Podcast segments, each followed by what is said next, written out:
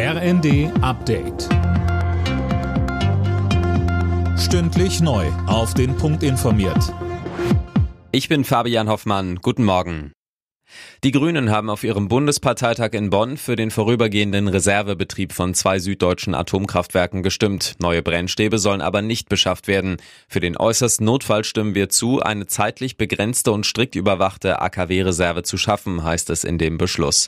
Grünen-Chefin Ricarda Lang im ersten. Die Einsatzreserve, die ist ja eine Abwägung. Die sagt, wir nutzen die AKWs dort weiter, wo es notwendig ist, um die Netzstabilität zu sichern. Aber wir tun das, was nicht notwendig ist, das tun wir auch nicht. Flugreisende von Eurowings müssen sich wieder auf Einschränkungen einstellen. Die Pilotenvereinigung Cockpit hat für kommende Woche erneut zum Streik aufgerufen, und zwar für drei Tage ab Montag.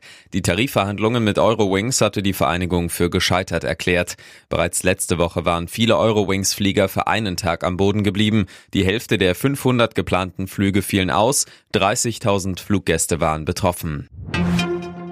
Wegen der steigenden Corona-Zahlen spricht sich auch die Deutsche Krankenhausgesellschaft für eine Maskenpflicht in Innenräumen aus. Der Vorsitzende Gass findet, die Länder sollten handeln, bevor es zu spät ist. Schon jetzt würden wieder viele planbare OPs verschoben, sagte er der Passauer Neuen Presse.